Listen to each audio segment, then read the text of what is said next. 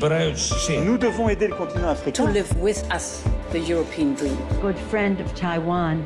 Europe 1, bonjour. Votre revue de presse internationale. Nous sommes d'abord au Royaume-Uni ce matin. Bonjour Elodie Goulesque. Bonjour. À la une de la presse britannique. Eh bien, il est encore une fois au cœur des conversations ici au Royaume-Uni. Il, c'est le prince Harry.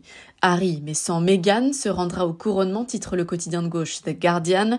On l'a appris hier, Meghan Markle restera en Californie pour le couronnement du roi Charles III le 6 mai prochain. De son côté, Sky News explique que c'est la fin de mois de spéculation. Euh, Sur son site internet, la chaîne privée rappelle que la date correspond également à l'anniversaire du prince Archie, le fils de Harry et Meghan. Enfin, dans un live blog, The Sun précise que le fils cadet du roi ne sera pas autorisé à saluer la foule depuis le balcon de Buckingham Palace parce qu'il n'est plus membre actif de la royauté. Euh, Le tabloïd cite également l'un des proches du prince Harry. Selon cette source, ce dernier ne sera au couronnement que pour une apparition express, uniquement pour la cérémonie à l'abbaye de Westminster. Nous sommes à présent au Maroc avec vous Alexandre Blanc. Les gros titres de la presse marocaine.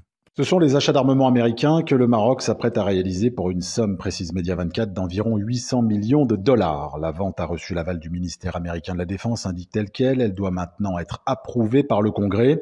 Selon le 360, il s'agit d'un arsenal de dernière génération qui comprend notamment 18 lance-roquettes HIMARS, les plus modernes du marché, et 40 missiles attaque-MS d'une portée de 300 km. L'opinion indique que cette vente est destinée à améliorer la sécurité du Maroc, que Washington considère comme un allié majeur dans la région. Pour Rabat, ces achats sont aussi une réponse à l'accroissement du budget militaire algérien. Cette vente n'est d'ailleurs pas la seule, rapporte Challenge. Les récentes fuites de documents du Pentagone révèlent qu'Israël s'apprête à livrer au Maroc son système de défense antiaérienne et antimissile Barak MX, qualifié de redoutable contre les drones. Nous sommes enfin au Liban avec vous Inès à la une des journaux libanais. Eh bien, les médias s'interrogent sur l'implantation du Hamas dans le pays, alors que jeudi dernier, des dizaines de roquettes en provenance du Liban, attribuées au Hamas, s'abattaient sur Israël.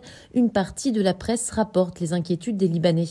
Selon le média qatari Al Jazeera, le premier ministre libanais Najib Mikati a mis en garde contre l'utilisation du territoire pour des actes susceptibles de menacer la sécurité du pays. Selon Al Monitor, au moment des faits, le Hezbollah, le groupe libanais chiite, accueillait à Beyrouth le chef politique du Hamas, justement Ismaël Haniyeh. Le Hamas serait présent au Liban depuis le début des années 2000, selon un expert militaire interrogé par Lorient le Jour, dans le sud, à proximité de la frontière avec Israël. Il servirait aux côtés du Hezbollah, de bras armés de l'Iran dans la région.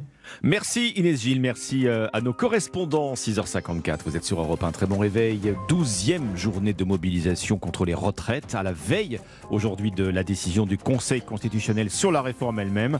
Transport euh, moins perturbé a priori, mais à Paris, les éboueurs se remettent en grève, publique et privée cette fois. Ils promettent de transformer les rues en décharge publique. Dans un instant, Europe 1 matin, avec euh, Dimitri Pavlenko. A tout de suite. Europe 1.